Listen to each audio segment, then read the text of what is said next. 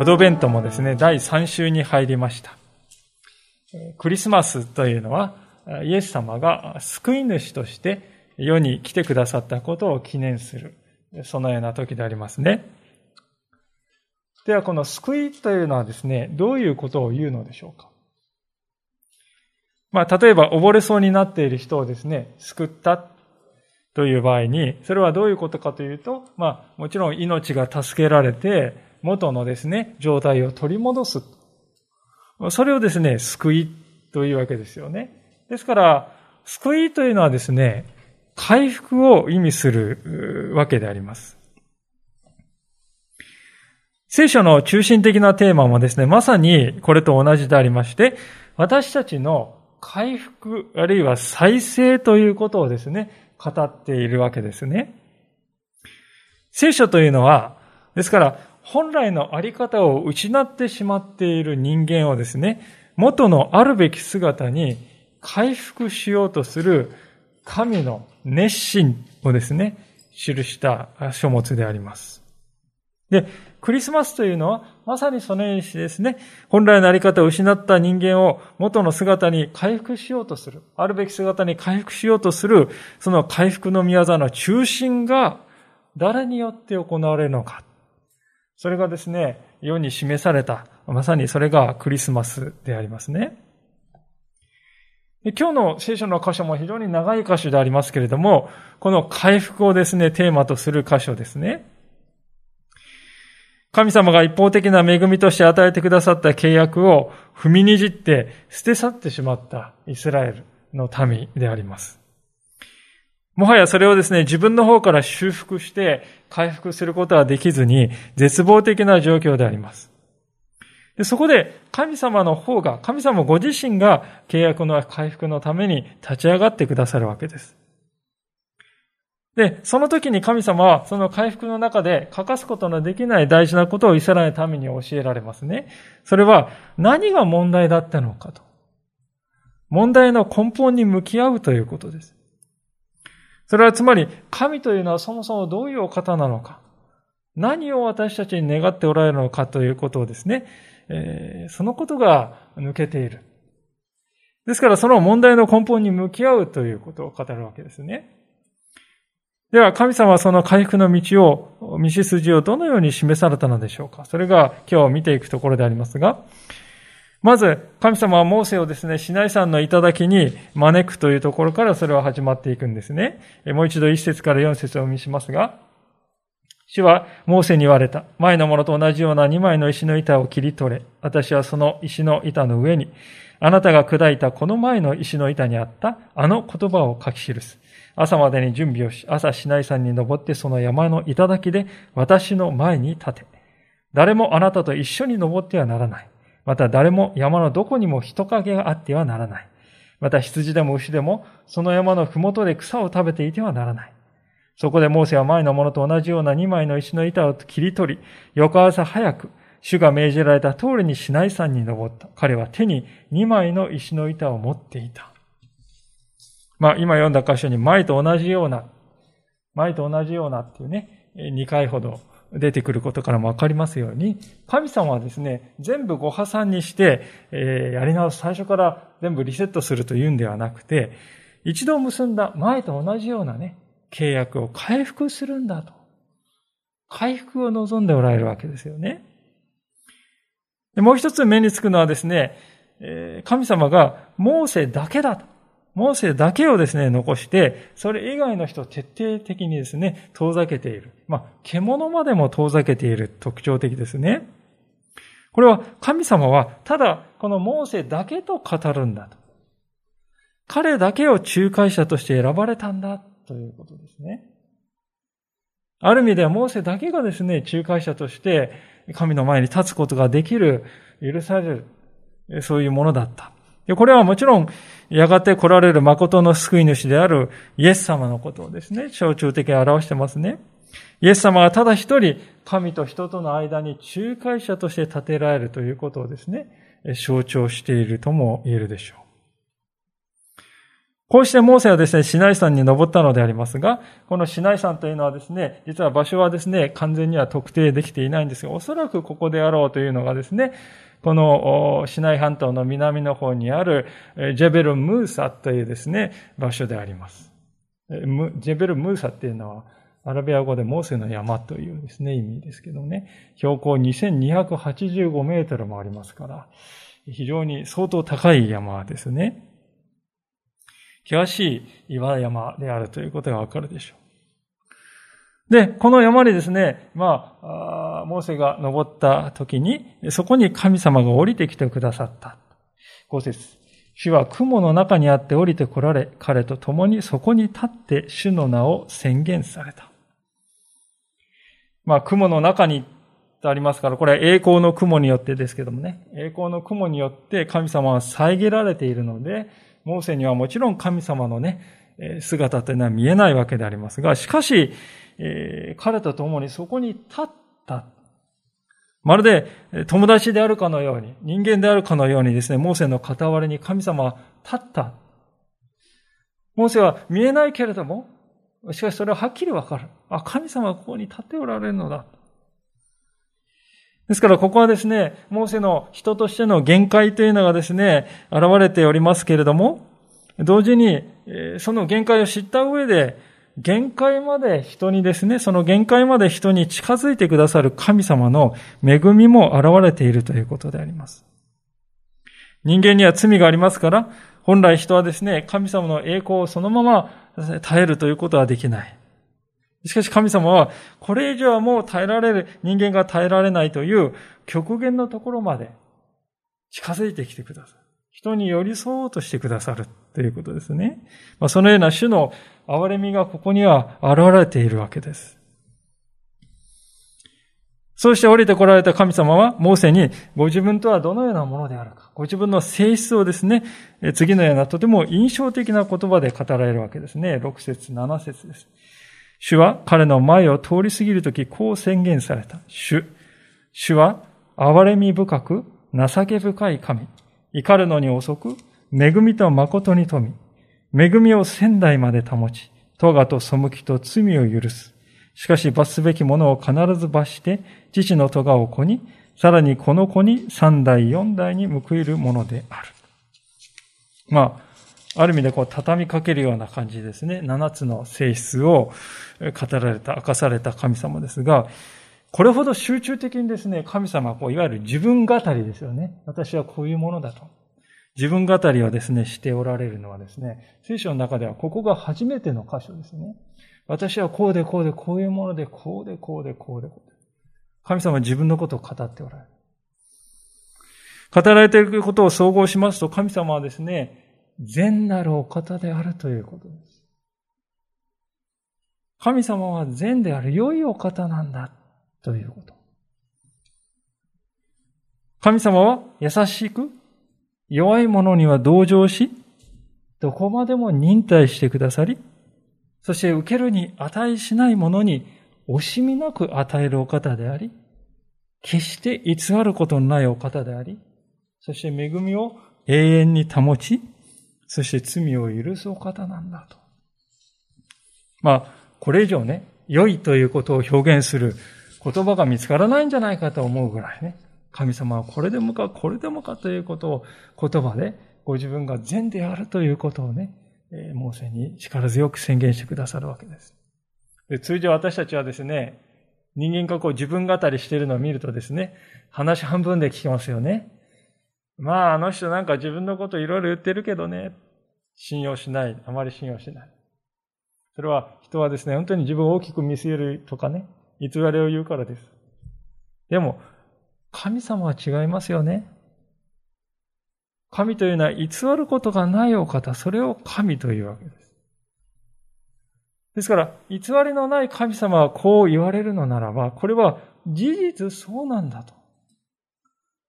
ですから私たちは、たとえどのような経験をしようとも、どのようなですね、ことを感じようとも、神様はここに書かれているように、善なるお方なんだと、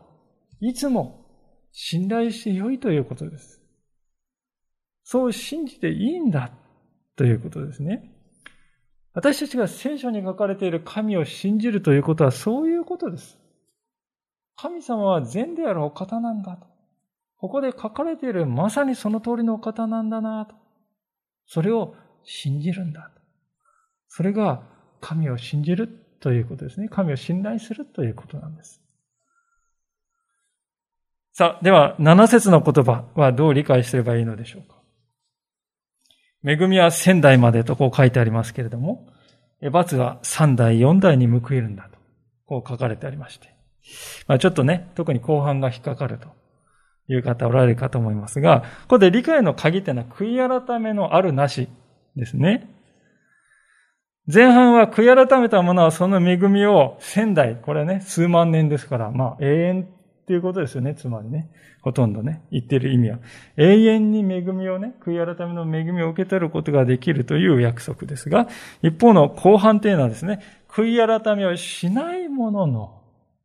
は、その罪の影響はね、本人だけにはとどまらないということを言ってるんですね。孫やあるいはひ孫にまでも及んでいくのだと神様はこうおっしゃってるわけであります。実際ですね、これはね、古代の社会っていうのは今みたいなあの、えー、核家族ではありませんので、えー、ね、えー、おじいちゃんから孫、あるいはひ孫、三、四世代が一緒になってね、一つの大きい屋根で暮らしてるわけであります。部族社会っていうのはそうですよね。ですからそういう社会で部族が、族長がですね、罪を犯しますと、それはもう一緒に暮らしてるですね、一族全員にね、その罪の影響っていうのは及んでいくわけですよ。一緒に暮らしてるわけですからね。それはある意味当然のことであります。これはあの、核家族といっても現代でもある程度は当てはまることですね。例えば、家庭内暴力。あるいは依存症の親を持つ子供というのは大きな影響を受けるわけであります。例えば、自己肯定感に乏しかったり、愛されているという実感が乏しいまま育っていくわけです。で、その人が大人になり子供を育てるときにですね、少なからず自分のその子育てにもそれは影響を及ぼしていく。まさに負の連鎖ということがね、起こるわけであります。でこのことをですね、断ち切るためには、神様に立ち返るということが最も有効ですね。たとえ肉親の愛を十分に受けられなかった。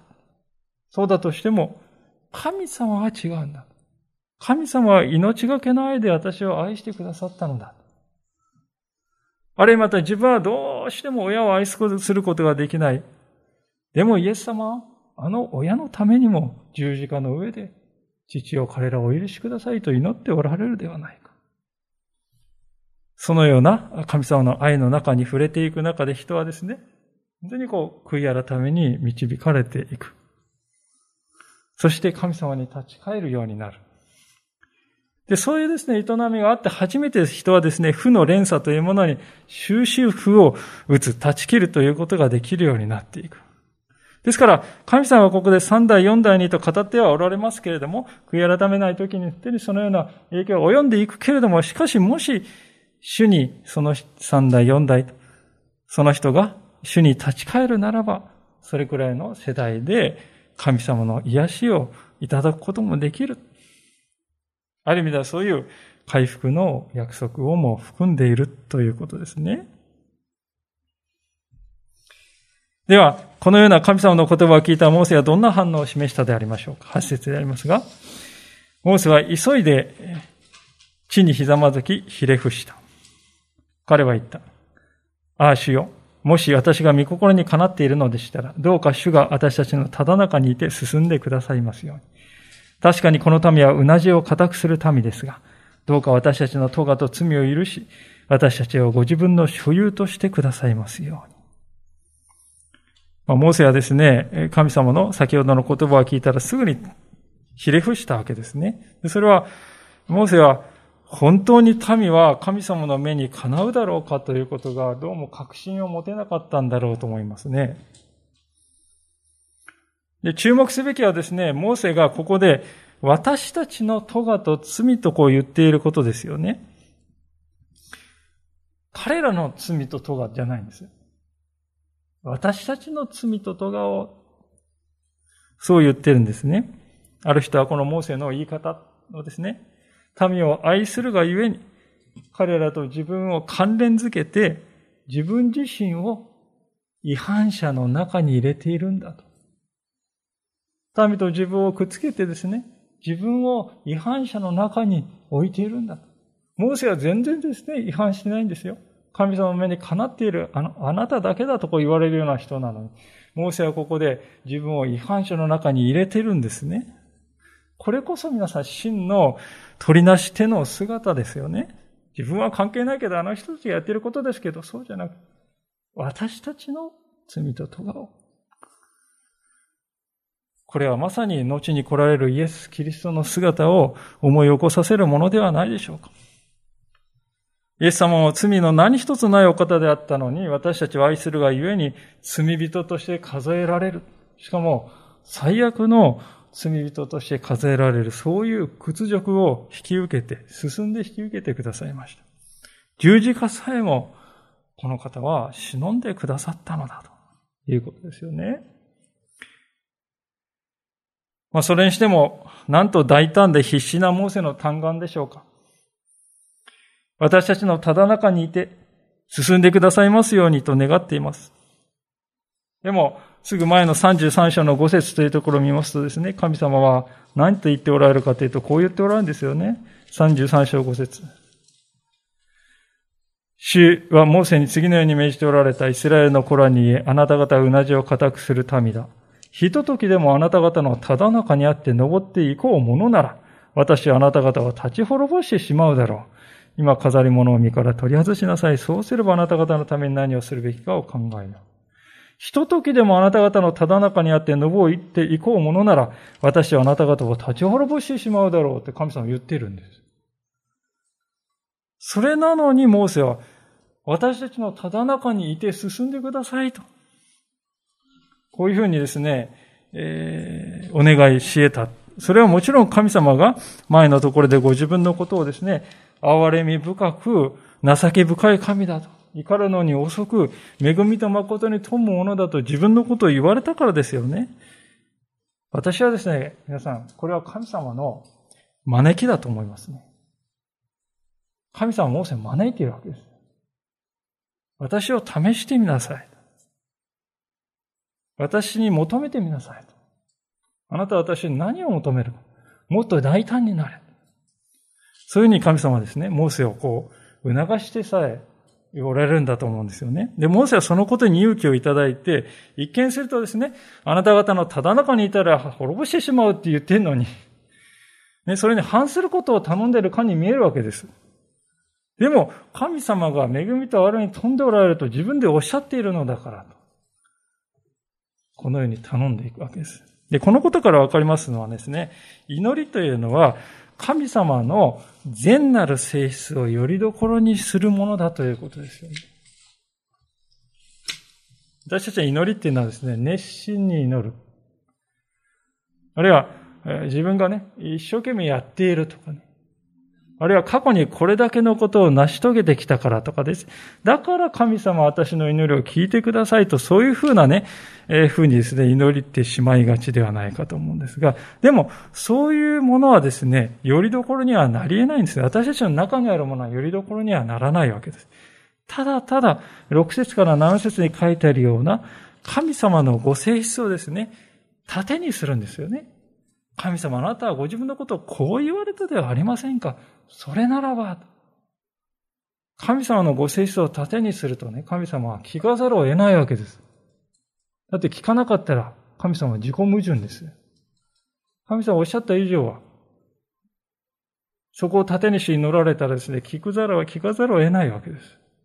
ですから、このような祈りというのは強力なですね、力があるわけですよね。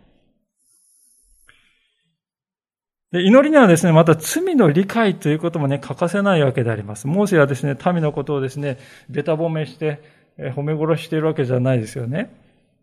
むしろ彼らの罪をしっかり分かって。この民は、うなじを固くする民です、とこう言います。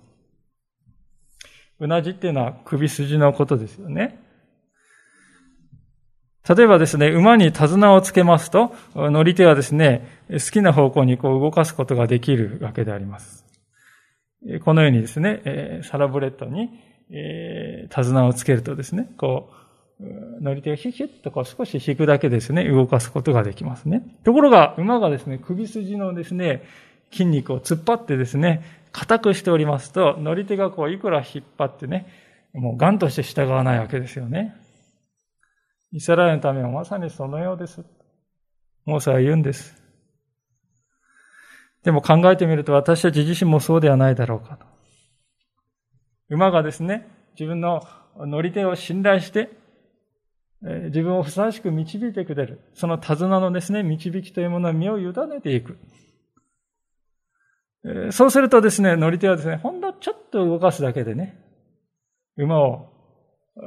良いところに導くことができるわけですね。ところが、馬のうなじが硬いとですね、乗り手はですね、もう力いっぱいぐーっと引っ張ってですね、やらないといけない。で、馬もですね、それに逆らうとしては、絶対に従わないぞと。無駄な力をぐーっと突っ張ってですね、えー、疲れてしまう。実は私たちも、そのような馬のように歩んではいないだろうか。乗り手である主の導きに身を委ねよう。そうではなくて。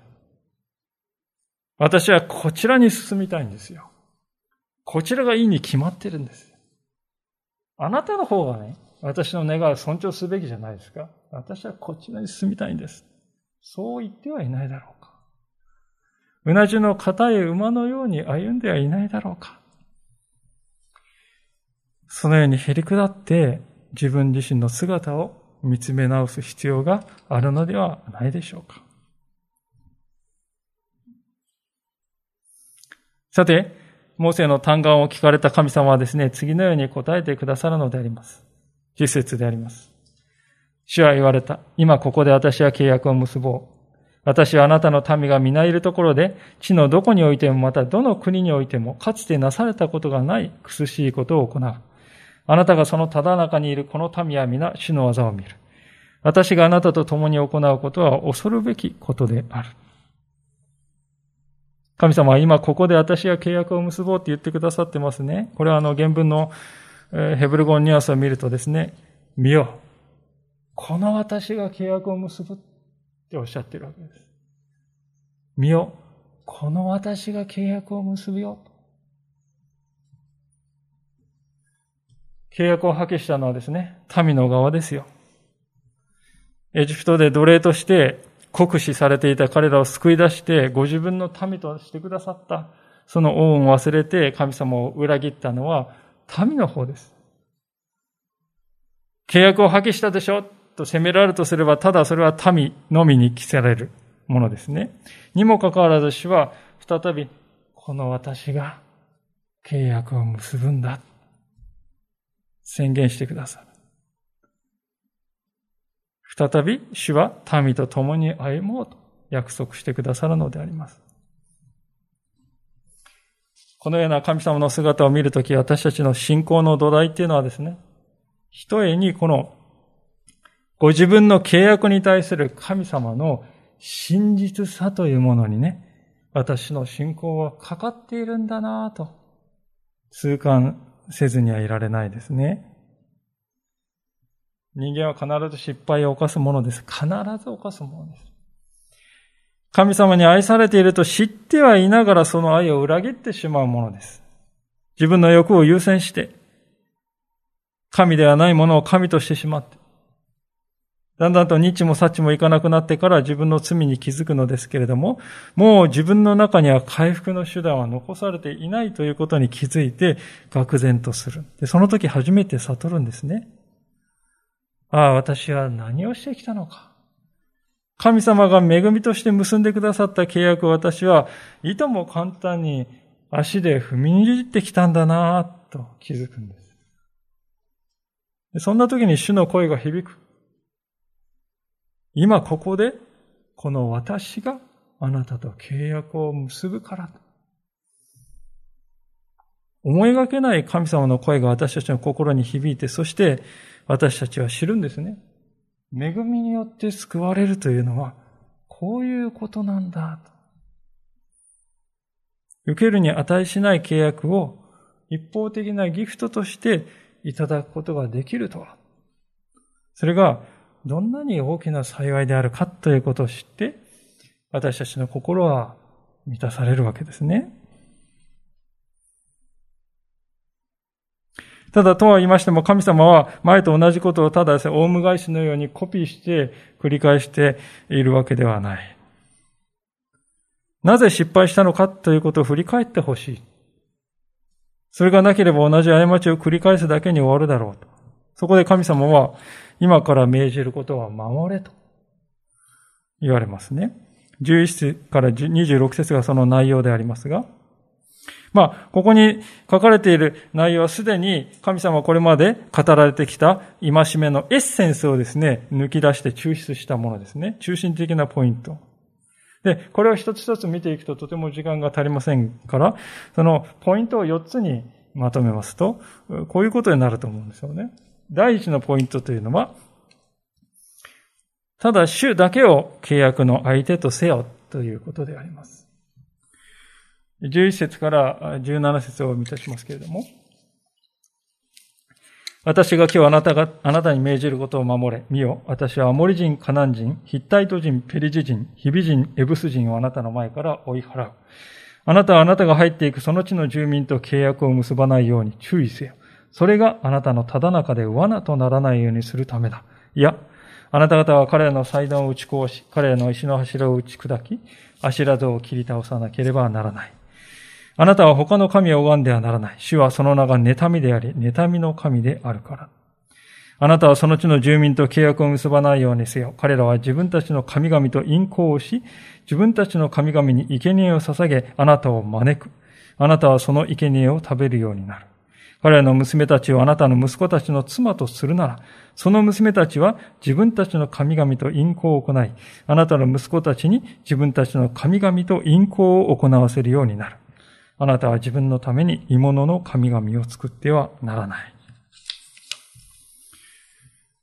まあ、異民族との交流をですね、事実上こう禁じる命令であります。まあ、現代的な視点から見ると本当にこう、厳しすぎるというかね、厳しい。なぜここまで厳しいんだろうかとこう思うわけでありますけれども、しかし文脈が大事なんですね。皆さん、イスラエルの民はどういう状況にあるかと言いますとね、誰からも強制されたわけでもないのに、自分たちの方から金の格子を作ってね、自分たちの方からそれを礼拝したという、そういう状況なんですよ、皆さん。金の格子というのはですね、カナに行くともそこら中にあるありふれた偶像でありました。エジプトにもですね、似たような偶像がそこら中にあった。イスラエルのためはそういう文脈の中で生きてきてますから、それを見てですね、心惹かれる思いがなんとなくあったわけですね。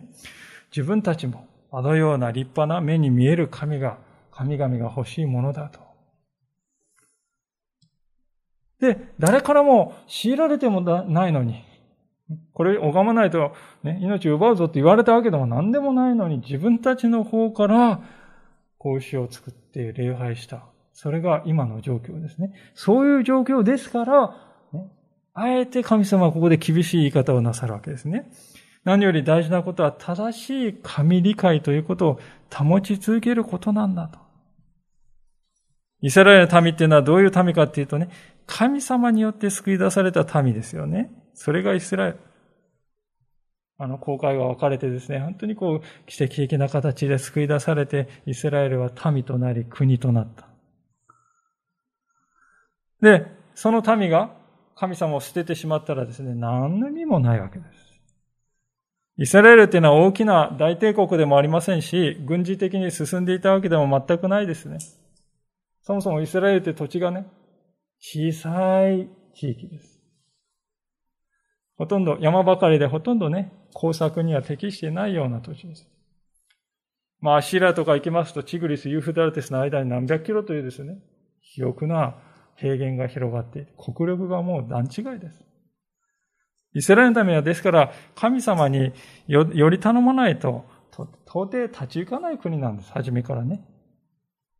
ですから神様はカナンの偶像との接点を徹底的に立つようにとここでイスラエルの民に命じるわけですね。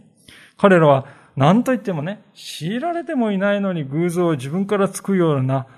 民なんですから。これだけ言う必要があるということですね。神様はもう二度と契約が砕け散ってしまうようなことがないように、そういう強い親心。この言葉の背景にはあるんだということです。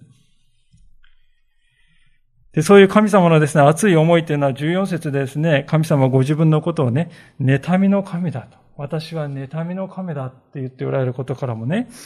よくわかるんじゃないかと思うんですね。これはですね、私は妬む神、妬みの神だっていうのは聖書聖書の中で結構出てくる表現ですが、しばしば誤解されているんではないかと思いますね。神様妬みの神ってことは、あの、アシェラとか、その他の偶像の神々を妬んでいるっていうことなんだろうかと。偶像の神々を妬んでいるんだろうかと勘違いするんですが、でも、もちろんそういうことを言ってるわけではありませんね。神様は知ってるわけですよ。偶像なんてないんだと。ただの金属や木材に過ぎないんだと。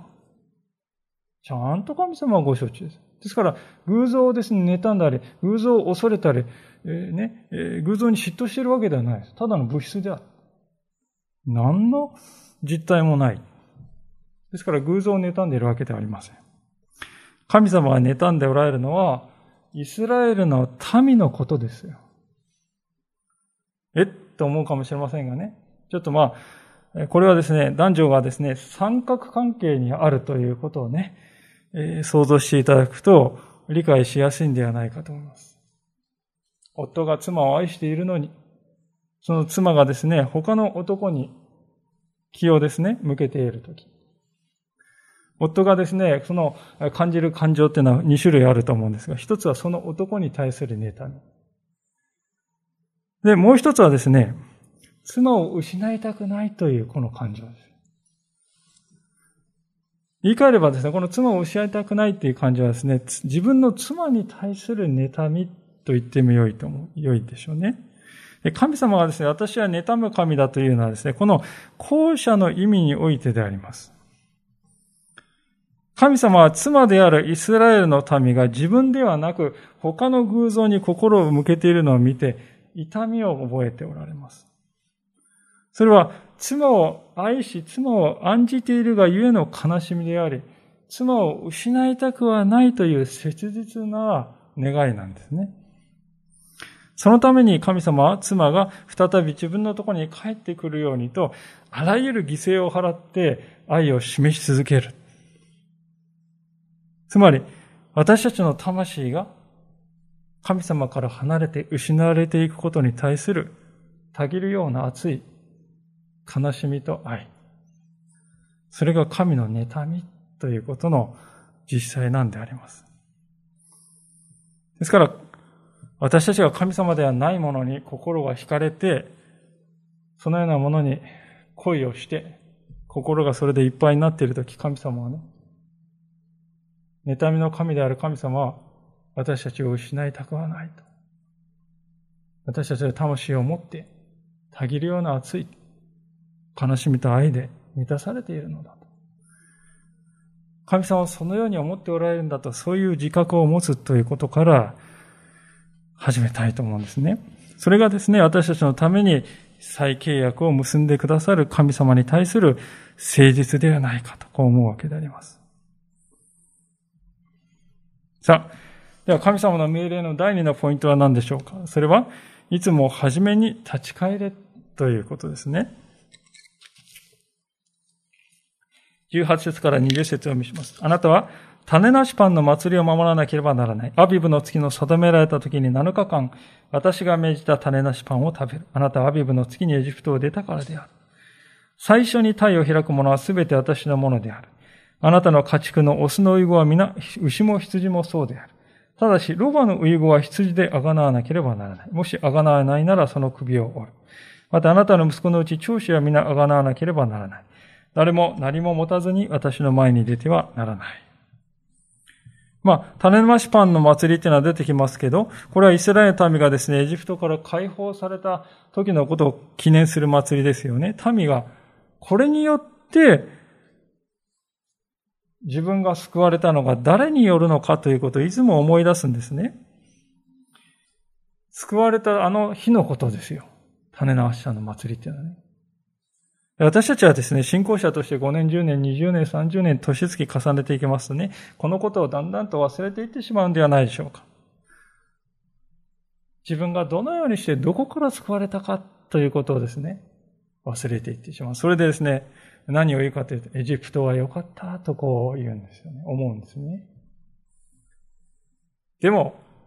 エジプトにいた頃の自分はどんなに絶望的だったか。希望を持たずに生きていたか。そのことを忘れてしまっている。だからこそ私たちもイエス様を信じる前の自分の日々を思い返すという時が必要であります。そして私はもうあそこに戻るということはないのだと心を新たにするという時が必要でありますね。ウイ語をですね、主に捧げるということもまた、ウイ語ですから、はじめということを意識する上で重要な意味がありますね。それは命の始め。命を与えるお方は誰なのかということを考えさせられるからです。私たち当たり前のように認識し、当たり前のように生まれてくる子供が生まれてくると勝手に思い込んでしまうかもしれませんが、もちろんそうではないわけですね。これだけ科学が進んでも依然としてどうして人が生まれてくるか、どのようにしてそれは成し遂げられるか、解明できていません。ですから、私自身もまた私たちの子供たちも命というものは全て主が与えてくださったギフトなんだ。で命を始めたのは神様であればね、始めた以上はその命に対して責任を持ってくださるのは神様なんです。その子供に命を与えたのは神様です。始めた以上は神様が責任を取ってください。でそう思うとき私たちはですね、必要以上にですね、必要のない重荷を肩に背負い込んで悩む必要がなくなるということですよね。ですから私たちはこの始めということをね、いつも思い返すということが信仰生活において必要なんだということです。では、第3のポイントにですね、進みたいと思います、それは、あなたの時を主に捧げようという、このポイントですね。21節。あなたは6日間を働き、7日目には休まなければならない。工作の時にも、借り入れの時にも休まなければならない。小麦の借り入れの初のためには7週の祭りを、年の変わり目には収穫祭を行わなければならない。年に3度、男子は皆イスラエルの神主、主の前に出なければならない。私があなたの前から違法の民を追い出し、あなたの国境を広げるので、あなたが年に三度あなたの神主の前に出ようとして登っていくときも、あなたの地を欲しがる者は誰もいない。まあ、ここで安息日や七週の祭りはですね、えー、収穫祭や年に三度の巡礼などなどを守るべきことがね、いろいろ命じられているんですけれどもね、これは要するに何を言っているかというと、自分は誰によって生かされているのかということを私たちは絶えず思い返すことが必要だということです。安息日というのは7日のうちの1日をですね、えー、休む。それは、この日には私たちは自分を生かすための仕事をしないという、そういう日ですね。それはつまり、私は自分で自分を生かしているのではありません。神様によって生かされているのですという信仰を世に向けて表す日でもあります。ですから、この安息の日がですね、軽んじられていくようになるとき人は平安を失って生きるということに疲れを覚えるようになっていくわけですよね。だってそうですよね。私を生かしているのはこの私なんだ。私がやってるんだと思ったら、ね、全部自己責任ですよ。全部自分に返ってくるんです。でも、私を生かしているのは神様なんだ。そう思っている人はね、神責任なんです。神様は責任を置いて私を導いてくださるのだと。それをね、実際に表すのはこの安息の日です。私は私の力で生きているのではありません。主によって生かされているのです。ですから私はこの日を主に捧げる。残念ながら現代という時代はですね、忙しいという理由で安息日が軽んじられるということが多くなっているように思うんですね。で、なんとなく当たり前じゃないか、もっともなことだと私たちは思ってしまうんですけれども、でも考えてみると本来逆なんではないだろうかと思いますね。忙しいという漢字は心をなくすと。そう書くんだって、これはよく言われることですけれどもね。確かに忙しい時私たちは余裕を失い、平安を失いがちであります。忙しい時に私は、えー、平安で満たされているという人はなかなか少ないのではないか。忙しい時は余裕を失って平安をま失ってしまっている。それならなおのこと、神様の前に出て平安を取り戻す必要があるのではないかということですよね。そもそも私たちは6日間で終えることができない仕事を担っているとしたら、それは私の手に余るものを担っているのかもしれない。そういう証拠かもしれないと。私たちは考えることも大事ではないかと思います。7日のうち6日間で担いきれないような仕事は私の手に余ることなのかもしれないと。人生において大事なことというのは実はそれほど多くはないと聖書は言いますね。その中でも私たち命を与えて養って生かしてくださる、そして永遠に導いてくださる神様を共に礼拝するということ、これ以上に大切なことは人生の中にはそれほど多くはない。安息日というのはですから、時を捧げるということなんです。自分のために時を使わずに主の、主に会うためにそれを使う。それは本来最も意味のある時間の使い方と言えるでしょう。そもそも私たちが神様に捧げるものっていうのはですね、元をたどれば全部神様のものですよ。神様が作られたこの地上からね、この被造物から私たちはいただいているわけです。給料やですね。いろいろなこの産物を。このいただいているんですが、全部神様のものです。最初はね。私たち神様のものを収穫して神様に差し上げているだけです。元は神様のもの。でも、時間というのはね、私たちのものなんです。神様に捧げるものの中でね、時間以上に大切なものは本来ない。ですから、神様はね、ここであなたの時を私に捧げなさいと。それが生活の中心なんだと。私たちに命じておられるのだということですね。さあ、最後の第4のポイントですが、それは最上のものを主に捧げようということです。25節私への生贄の血を種入りのパンに添えて捧げてはならない。また杉越の祭りの生贄を朝まで残しておいてはならない。あなたの土地から取れる初穂の最上のものをあなたの神主の家に持ってこなければならない。あなたは小ヤギをその母の父に似てはならない。主はモーセに言われた。これらの言葉を書き記せ。私はこれらの言葉によってあなたとそしてイスラエルと契約を結んだからである。まあいろいろ書いてありますが、今書いた、お読みしたところで書かれていること、語られていることはですね、主に捧げられるべきものや命というのは粗末に扱われてはならないということです。愛と敬意を持って取り扱われなければならない。また捧げるのは残り物ではなくて、最上のものであるべきだということです。勘違いしていけないのはですね、金銭や財産の話をしている、その話だけをしているのではないということですね。先ほど申しましたように、地上のどんな財産も元は神様のものです。しかし、私たちの存在は、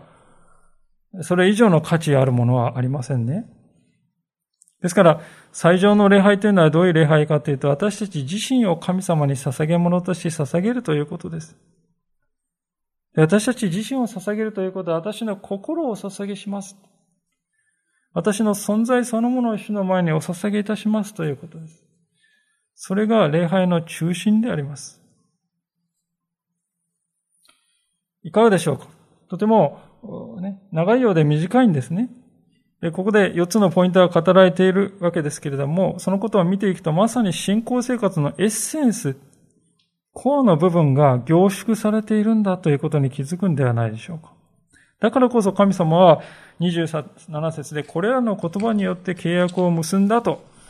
宣言されて、その契約書類として、モーセに2枚の板を作ってそこに書けと、正式な契約にしよう。神様は言われるわけですね。ついにこうして契約は再び結び直されたのです。ところが山を降りた後のモーセの体にはある異変が起きていたとですね、今日の最後のところで書かれておりますね。29節